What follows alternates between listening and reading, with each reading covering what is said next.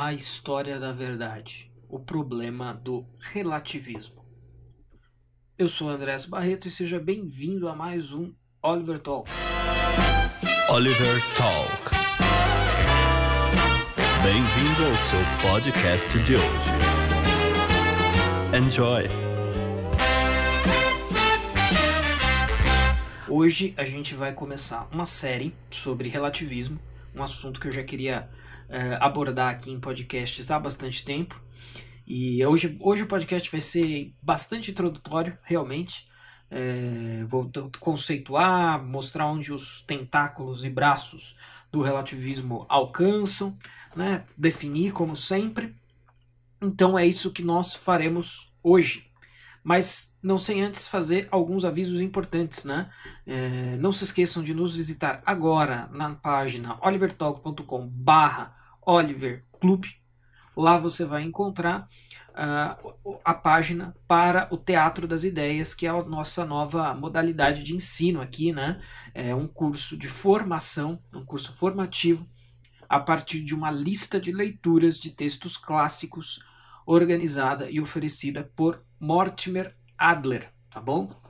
Então tudo continua, continuam os podcasts, continuam as lives, continua os benefícios para quem for membro. Né? Então quem estiver no Apoia-se segue se beneficiando de tudo uh, que já se beneficiava antes, né? A revista Cronos, os podcasts exclusivos, os materiais.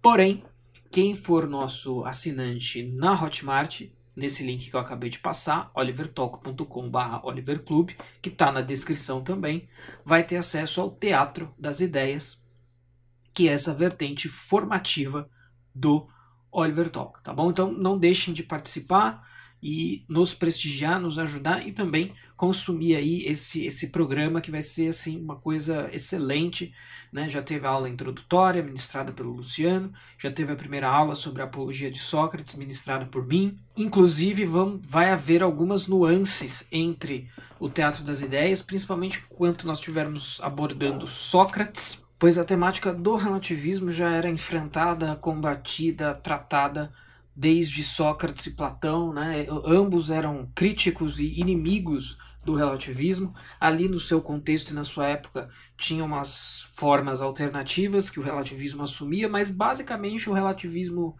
da Grécia Antiga, é, enfrentado por Sócrates e por Platão e perpetrado pelos sofistas, né, os clássicos antagonistas de Sócrates, era mais ou menos o mesmo relativismo que a gente trata é, hoje em dia. Então é, é, um bom chamado, uma coisa vai ser um bom chamado para outra, né? Os nossos podcasts aqui abertos e semanais e esta série sobre relativismo que eu estou começando neste episódio e o diálogo, a conversa, as aulas que a gente está tendo na é, no Teatro das Ideias, tá bom?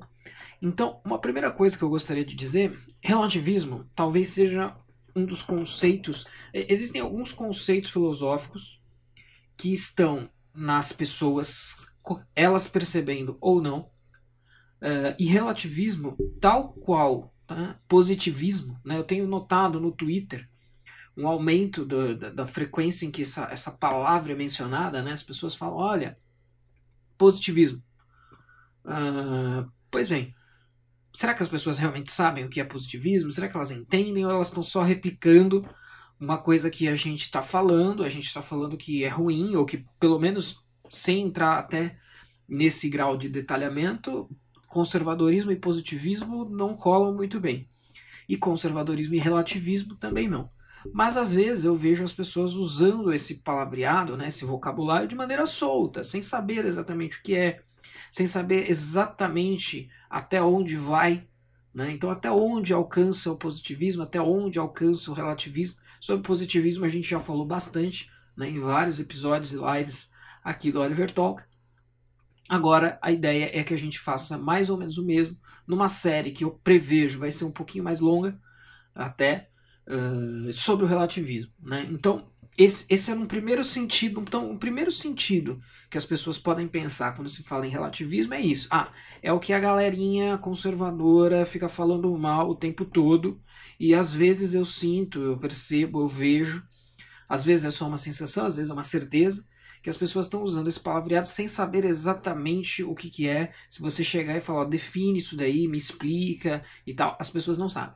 Não está, é, não é uma coisa 100% absurda. Eu acho que conservadores realmente não faz o menor sentido um conservador ser positivista, não faz o menor sentido um conservador ser relativista. Então, no sentido de falar mal, entre aspas, é um instinto correto.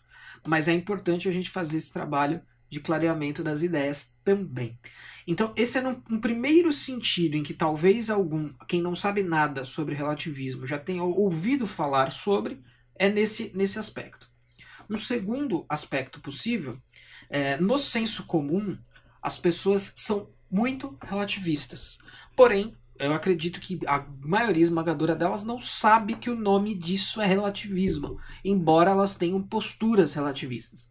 E essa é uma das questões que nesta série, ao longo destes podcasts, eu vou tentar abordar e explicar como que o relativismo chegou, né, virou quadro mental, quadro cognitivo das pessoas comuns, sem que elas percebam. Veja, para uma ideia intelectual, né, uma ideologia, uma, uma, uma certa visão filosófica das coisas, chegar até a cabeça das pessoas, é, inclusive de maneira inconsciente, sem que elas saibam, né? sem que elas analisem e falem, não, eu ponderei aqui e eu acredito que o conhecimento objetivo é impossível, então eu sou um relativista. No caso do senso comum, não é isso que acontece. Aquilo simplesmente é, é um comportamento intuitivo, instintivo que a pessoa adquiriu, né? ela absorveu da cultura sem perceber e ela está replicando. E a forma que eu mais vejo as pessoas replicando esse ideário positivista, perdão, esse ideário relativista, é que as pessoas costumam tratar todas as questões humanas como elas tratam uma questão de gosto supérfluo. Né? Então, o exemplo clássico que eu dou, inclusive em sala de aula, é o seguinte: então você tem duas pessoas, temos eu e você, você que me ouve, né? você e eu.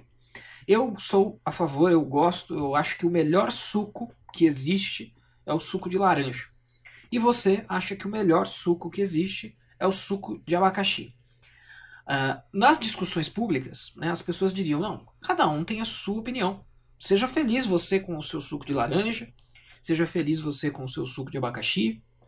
Quando você for para sua casa, Faça seu suco, tome seu suco favorito, preferido, o que é mais agradável ao seu gosto, o que você gosta mais, e seja feliz. Isso eu, eu vejo muito as pessoas do senso comum dizerem isso. Ó, cada um com a sua opinião, cada um tem sua opinião, e todas as opiniões são igualmente respeitáveis. Essa ideia, isso é o puro relativismo. Dentro deste exemplo que eu acabei de pontuar, realmente é algo basicamente, assim, inocente. Não tem problema nenhum. Eu não, não tô nem um pouco preocupado e nem um pouco disposto a me engajar numa discussão e num debate sobre qual é o melhor suco. Né? Então, se pro seu gosto é abacaxi, pro meu é laranja, tá certo. Cada um que seja feliz tomando o seu suco favorito. Só que o grande problema é quando vamos discutir questões muito mais sérias e questões muito mais elevadas, as pessoas usam do mesmo expediente, sem perceber, na grande maioria das vezes. Elas falam: não, eu sou a favor do aborto e você é contra o aborto. Ah, cada um com a sua opinião. Como se uma questão, uma, um dilema bioético fosse equiparável a uma questão de gosto culinário qualquer. Né? As pessoas acabam fazendo essa equiparação, essa equivalência que não é correta, não deveria existir e não são questões que tenham o mesmo estatuto, mas devido ao fato do relativismo estar tão espraiado, estar tão presente na cabeça das pessoas, isso acaba acontecendo. Então, ao longo dessa série, em algum dos episódios, a gente vai tentar investigar, né, buscar o porquê disso, da onde isso vem. Há alguns recadinhos aqui intermediários. Né? Primeiro, Uh, não, não se esqueçam né, nunca de assinar o podcast Oliver Talk no Spotify, no iTunes, no SoundCloud e no Deezer. Ou no seu aplicativo favorito. É, seu aplicativo de podcasts né, favorito da Google Play ou da Apple Store. Caso esteja ouvindo pelo YouTube, não se esqueça de se inscrever no canal e ativar o sininho para as notificações. Não se esqueçam também, aqui nos links da descrição, constam os trabalhos do Mr. Romanini, que fez aqui a brilhante arte para este podcast e para tantos outros podcasts e lives do Oliver Talk. Inclusive, eu pedi para o Romanini, nessa, nessa arte desse podcast, colocar a obra é, Relatividade do Esker, né, aquele artista bastante famoso. Quando vocês verem, uh, quem estiver vendo ou quando for ver, vai, vai reconhecer rapidamente essa obra de arte, que é justamente uma obra de arte que expressa essa ideia do relativismo. Né? Então você olha para essa e outras obras do Esker e você olha para essas escadas, por exemplo, e você pensa: caramba, mas a escada está subindo ou a escada está descendo? E aí você vê que depende do ponto de vista, né? depende do ângulo que você olha. A mesma escada que parece estar subindo pode estar descendo, e a mesma escada que pode estar descendo também pode estar subindo. Então isso seria uma expressão aí da relatividade ou do relativismo. Falando em relatividade, talvez ainda um outro sentido em que o senso comum pensa em relativismo ou algo próximo é justamente com relação à ideia de relatividade. E aí pode ser talvez, ah, eu já ouvi falar de teoria da relatividade. A pessoa não sabe o que é, mas pelo menos ela já ouviu falar. Né? É o máximo de familiaridade que ela tem com essa palavra. E talvez ela tenha ouvido falar também uma imputação falsa, né, que a frase tudo é relativo teria sido dita pelo Einstein, né, que também é primeiramente é uma coisa falsa, em segundo lugar a relatividade da física, embora ela guarde alguma semelhança com o que eu já falei e o que a gente vai falar, ela é uma coisa diferente. Né? Então, assim, bem porcamente, em um minuto, o que, que é a relatividade da física? Bom, é a ideia de que o tempo, por exemplo, é relativo, né? Certas coisas, certas condições físicas são relativas. Exemplo clássico disso. Se você está num ônibus em movimento, você está parado ou você está em movimento? Olha, você só consegue responder isso se colocando em pontos de vista diferentes. Né? Então você está parado em relação ao ônibus, quem está se movendo é o ônibus, não é você. Mas você está se movendo em relação a alguém que esteja sentado na rua, na calçada. Né? Então e aí, você está se mexendo ou você está uh, ah, parado. É relativo. Relativo o quê? Ao ponto do observador. Quem é o observador? É você mesmo? É o ônibus? É quem está na rua? Né? O mesmo se aplica uh, uh, a objetos cosmológicos né? e por aí vai. Enfim. Mas isso é uma coisa extremamente restrita, que funciona ali dentro da teoria e etc. Ponto. Isso não tem nada a ver com a pessoa que diz que é a favor do aborto e a pessoa que diz que é contra o aborto serem equivalentes. Olha, a gente tem aqui uma equivalência de posições, de opiniões, porque no fundo, no fundo, eh, todas as opiniões são iguais, elas são equivalentes. Não existe uma régua objetiva que nos permita separar, distinguir entre uh, essas opiniões. Tá? Então, o relativismo, digamos, então, de, falando de uma maneira maior, o relativismo nas ciências humanas é uma coisa, a relatividade da física é uma outra coisa. Um outro aspecto ainda mais físico, digamos, né, mais, mais científico do que, do que humanístico, né, do que filosófico, a gente poderia dizer o seguinte. Então vamos lá. É, vamos pegar um objeto que é uma garrafa d'água. Né? Então você pensa numa garrafa d'água e sem fazer muito briefing, né, sem avisar muito do que se trata, você vai colocar essa garrafa numa mesa e aí você vai ter ali um físico e vai perguntar para o físico o que é aquilo. Aí o físico vai falar: bom, isso é um objeto que comporta meio litro de, de, de líquido e pesa meio quilo, etc. E o químico vai dizer: bom, aqui nós temos é, 0,5 é, litro de H2O.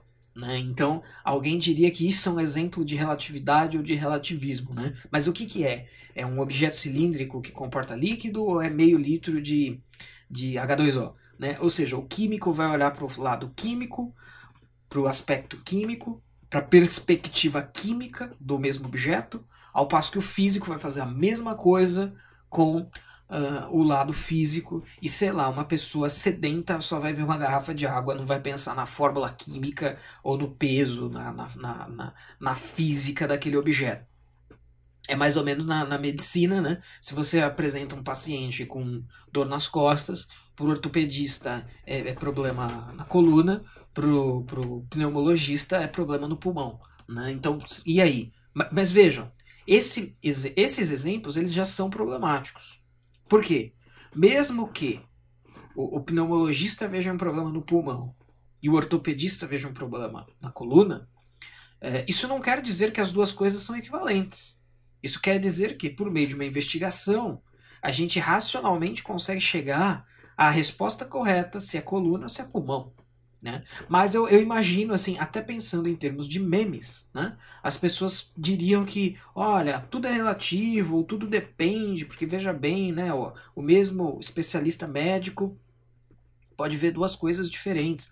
Ou então, falando em memes, um exemplo clássico, que até é, é, o puro meme relativista mesmo, aquilo ali é intencional, né? Um relativista fez aquilo intencionalmente, que é você tem um 6 e você tem duas, ou um 9, né? E você tem uma pessoa de cada lado, né? O 6 está no horizontal, então se quem olha do lado é, esquerdo vê um 6, quem olha do lado direito vê um 9. E aí tem lá, ó, e aí? É um 6 ou é um 9? Ah, depende, depende da perspectiva. Né? Então, esse exemplo da garrafa d'água, dos médicos, ou esse do 6 e do 9, ele representa uma, uma vertente, uma modalidade de relativismo que a gente pode chamar de perspectivismo. Olha, tudo depende da perspectiva do observador. Né? Então, quem olha do lado direito vê um 9, quem olha do lado esquerdo vê um 6. E aí, é um 6 ou é um 9? Bom, da perspectiva de quem está do lado direito é um 9, da perspectiva de quem está do lado esquerdo é um 6. Só que isso também é falacioso, mas isso é uma falácia até razoavelmente refinada. Eu vejo as pessoas se enganando, esse mesmo senso comum, né? O cara que está um pouquinho acima, né? um degrauzinho acima do senso comum, que ele está refinando um pouco essa ideia de que todas as opiniões são possíveis, são válidas, são equivalentes ele vai falar: olha, tá vendo? Não é nem um 6, nem um 9.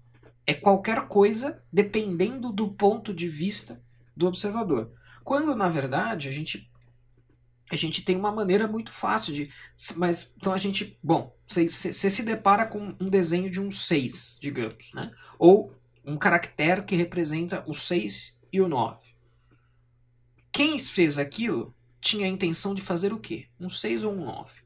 Se a gente passar um traço horizontal em cima ou embaixo, está resolvido o problema, se é um 6 ou se é um 9.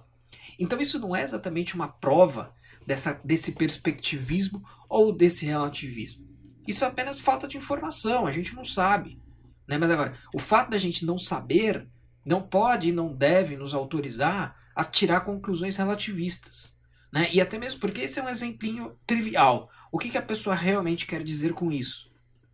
Ela quer dizer que um monte de coisa na vida é relativa e que não, e portanto não existe uma verdade absoluta. É, qual é a verdade absoluta? Aquilo é um 6 ou é um 9? Não tem resposta para quem está tentando propor essa ideia.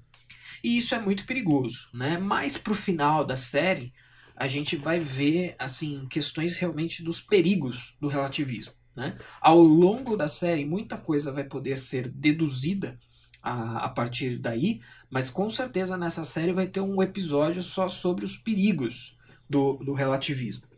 E aí, para quem acha que está nesse senso comum e quer sair dele, quer começar a sair dele, vai ouvir aqui a série. Mas eu tenho uma recomendação de livro que também vai constar nas, na descrição dos, dos de onde você estiver nos vendo ou ouvindo, né? Bom, vendo ninguém vai estar, tá, mas você pode estar tá no YouTube.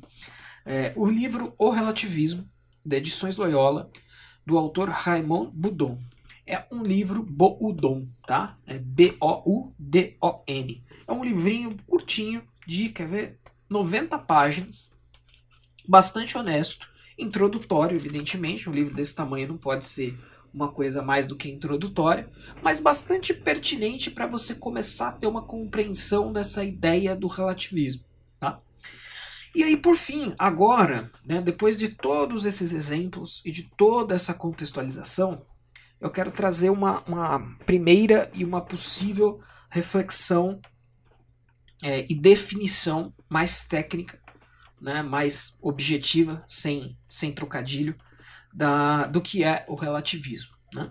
Então, e, e, e aqui eu estou usando algumas notas de aulas que eu dei e eu intitulei essas aulas de relativismo e verdade.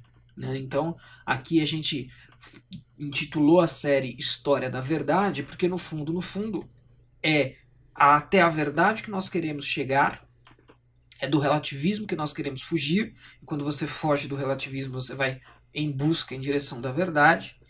E por N razões, né, Platão, Aristóteles, todos é, é, acreditavam que seria possível talvez não alcançar a verdade, talvez não ser detentor da verdade, mas eles fizeram, eles, olha só que interessante, né?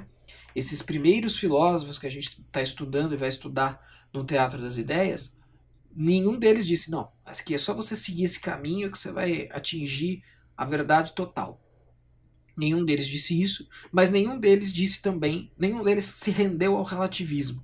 Nenhum deles falou, olha, senta e chora, se você acha que matar tá certo, beleza, se você acha que, que roubar tá certo, beleza, que mentir tá certo, beleza, porque no fundo, no fundo, depende.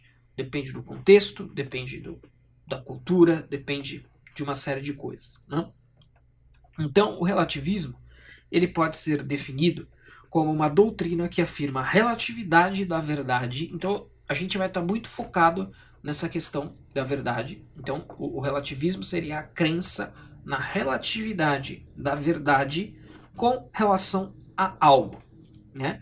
Podendo ser uma série de coisas que eu já vou comentar, mas principalmente, né, até se antecipando e pulando algumas etapas, principalmente a cultura, ao local, né? Então, vamos lá.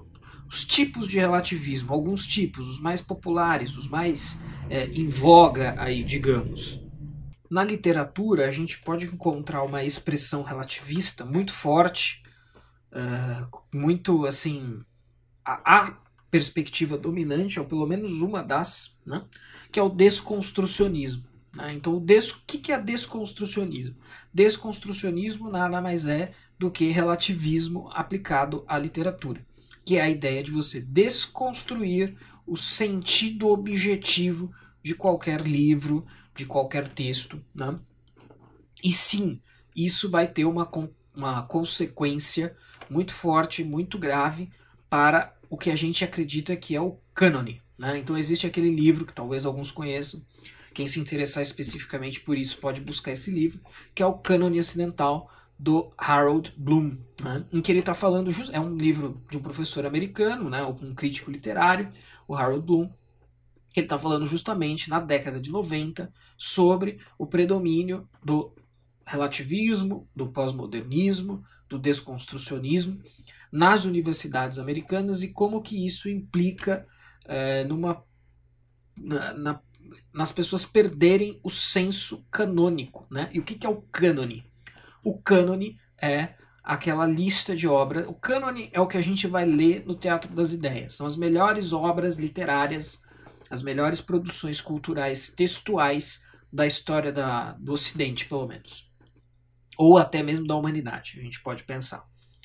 Por que, que o desconstrucionismo vai ser o relativismo disso? Porque, veja, está baseado na ideia da qualidade intrínseca desses textos. Então, por que, que esses textos viram cânone? Porque eles são muito bons. Agora, se a gente não consegue atingir o sentido interno desses textos, né, ou pelo menos se o sentido, não há sentido interno objetivo para se atingir com esses textos, como é que a gente pode dizer que um é melhor do que o outro? Que o sentido, o significado, a mensagem de um é melhor do que o outro? E daí que vai começar as bases, né, as pontas para os caras quererem tirar, por exemplo, remover Shakespeare das universidades, das disciplinas, do cânone ocidental, para querer incluir o Zezinho da Couve do Butão, né? Porque ele vai falar, o texto do Zezinho da Couve, poetinha do Butão, não é inferior ou superior a Hamlet. Porque no fundo, no fundo não existe cânone. Porque no fundo, no fundo, todo o texto carrega o mesmo potencial de significado. Né? É mais ou menos como. É, é, é, o exemplo do suco de laranja e abacaxi aplicado à literatura. Qual suco é melhor? Não existe resposta para essa pergunta. Qual livro é melhor? Não existe resposta para essa pergunta. Porque o sentido foi desconstruído. Tá? Então, quando a gente fala de, por exemplo, de desconstrucionismo, a gente está falando de relativismo na literatura. Agora, mais interessante, mais importante, até maior, ou como o relativismo aparece, por exemplo, nas ciências sociais, na sociologia, mas particularmente na antropologia. Eu diria que o carro-chefe do relativismo que chega na, na, nos livros, assim, na, no mundo acadêmico, é o relativismo cultural e ele é resultado da pesquisa antropológica, né? ou melhor, de uma certa interpretação da pesquisa antropológica. Né? Então, num determinado momento, é, antropólogos foram estudar tribos, povos novos, desconhecidos, e eles foram lá e foram fazer a atividade antropológica mesmo. Né? Eles ficaram lá supostamente distantes, né? Bom, essa tribo aqui, eles acordam cedo e eles tomam água do rio e eles casam todos com todos, eles se casam entre eles. Todos têm uma concepção de casamento na tribo inteira, todo mundo é marido e mulher de todo mundo. E aí os antropólogos fizeram isso é, vastamente com inúmeras tribos e chegaram a inúmeras descobertas. Então que tinha tribo que todo mundo é marido e mulher de todo mundo, chegava a tribo que eventualmente tinha hum, a monogamia, chegava a tribo que tinha poligamia, mas nem todo mundo era de todo mundo, os parceiros eram bem definidos. E aí, dessa pesquisa toda, os antropólogos tiraram a seguinte conclusão filosófica. Eles tiraram a conclusão filosófica que todas as culturas são iguais no sentido que não há certo ou errado. Não existe hábito cultural, não existe ethos cultural, certo ou errado. Simplesmente existe, olha, bom, na cultura X, o certo é ser monogâmico. Na cultura Y, o certo é ser poligâmico. Né? Inclusive, talvez seja até errado ser monogâmico. E aí, quem está certo? Ninguém está certo. Ou errado. Talvez apenas internamente. Na cultura X, tá certo ser monogâmico e errado ser poligâmico. Na Y, o inverso. E os dois estão certos e os dois estão errados, num certo sentido, um relativamente ao outro, mas em absoluto, em si mesmo, não existe uma verdade para se extrair daí e não existe como responder quem tem a razão nessa história. Então, depois de uma vasta pesquisa antropológica, o que passou a ser imperativo, até metodológico, na antropologia, na sociologia, nas ciências sociais, até também como uma pseudo-resposta ao etnocentrismo, né? Porque quando a gente chegar mais lá para frente nos, nos perigos do relativismo, a gente vai falar como isso é uma falsa impressão, né? Porque os relativistas culturais eles vão dizer que o relativismo cultural é a porta de saída para o etnocentrismo, para você conseguir dizer que, bom, uh, eu não devo uh, condenar uh, a cultura indígena de ficar pelado. vou pegar, pensar num exemplo light aqui. Tá? Então, quem está certo? O europeu que se vestia ou o índio que ficava pelado? Né? Aí há séculos e séculos atrás. Bom, graças a uma visão etnocêntrica dos europeus colonizadores, eles concluíram e chegaram à, à, ideia de que eles estavam certos em estar vestidos, porque eles eram civilizados, eles eram eles tinham o conhecimento, a bagagem cultural correta, os indígenas tinham o conhecimento e a bagagem cultural errada, então cabia a eles etnocentricamente, né, ou seja, a etnia deles como o sustentáculo aí do que é correto, corrigir e obrigar, por exemplo, o indígena a não ficar mais descoberto, não ficar mais sem se vestir. O pessoal da antropologia acha que o relativismo cultural é um antídoto para isso, mas na verdade é aquele só antecipando assim uma frase, se tudo está certo, então qualquer coisa está certa, inclusive acreditar no etnocentrismo, né? Mas a gente vai chegar nas falhas lógicas aí do, do relativismo ao longo do tempo. Mas o relativismo cultural, especificamente, ele é muito popular. Né? Dentre, dentre esses exemplos que eu estou citando, o relativismo cultural é muito popular. Ele é o imperativo acadêmico, né? ele é o que aparece nos livros didáticos. Tá? Então, nos livros didáticos, ali é dado como fato básico que o que deve prevalecer é o sentimento do relativismo cultural, de que não existe cultura superior, inferior, melhor ou pior.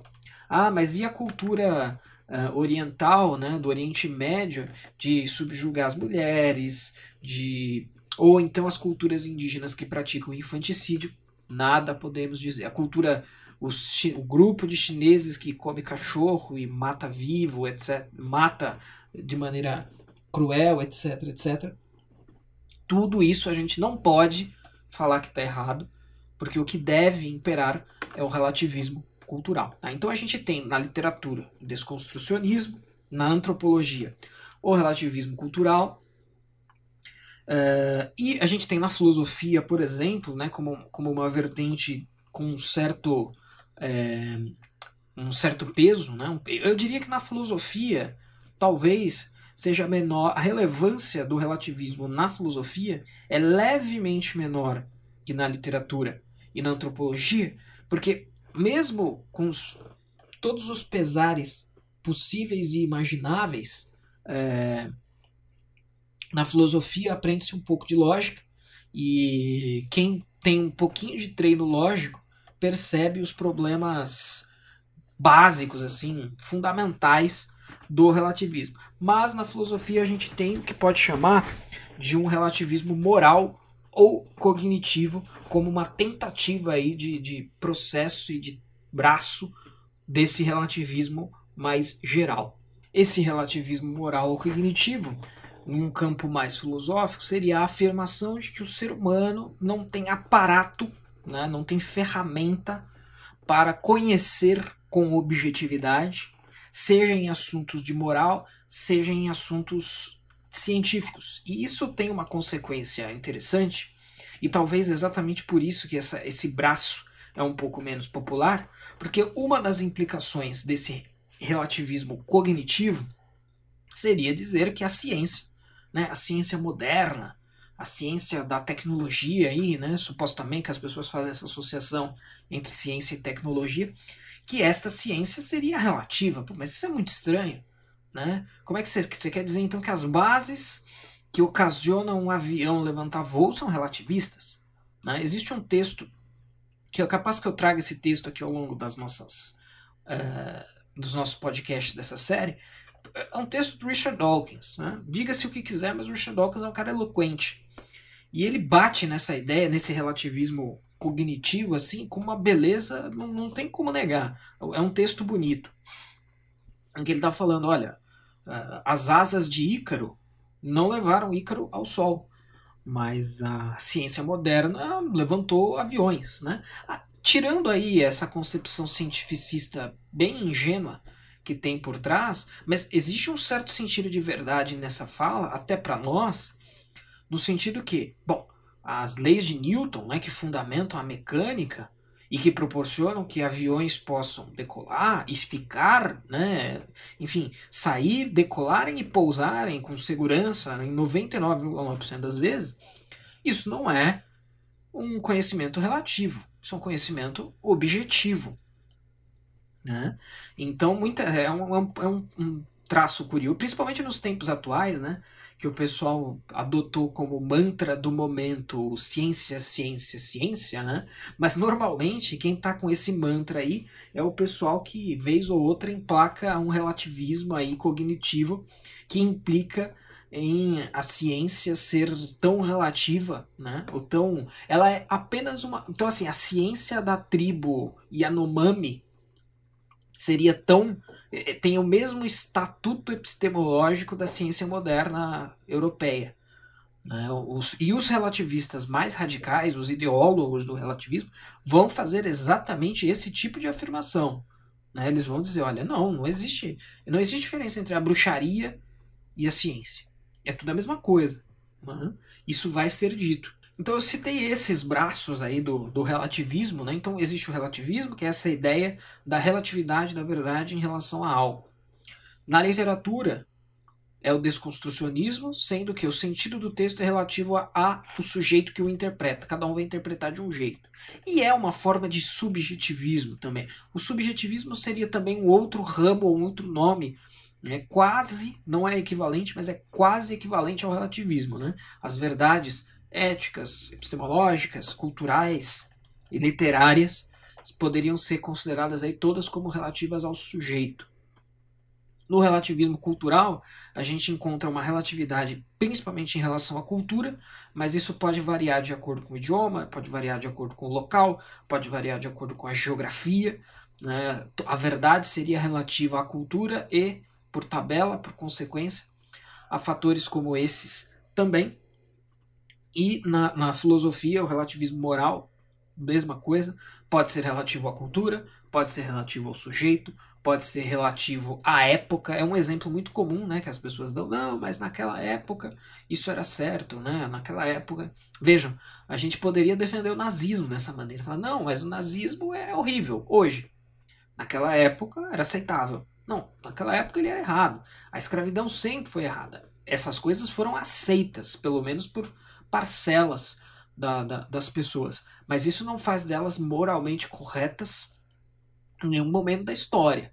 Né? Mas um relativismo. Olha só que interessante, né? Essa, essa, dialética, a gente vai prestar muita atenção nela também ao longo da série. Peraí. Mas o relativista é o cara que quer dizer que é bonzinho, é o cara que quer dizer que foge do etnocentrismo, mas as ideias dele, se levadas às últimas consequências, acabam limpando a barra, passando um pano para o nazismo. Sim.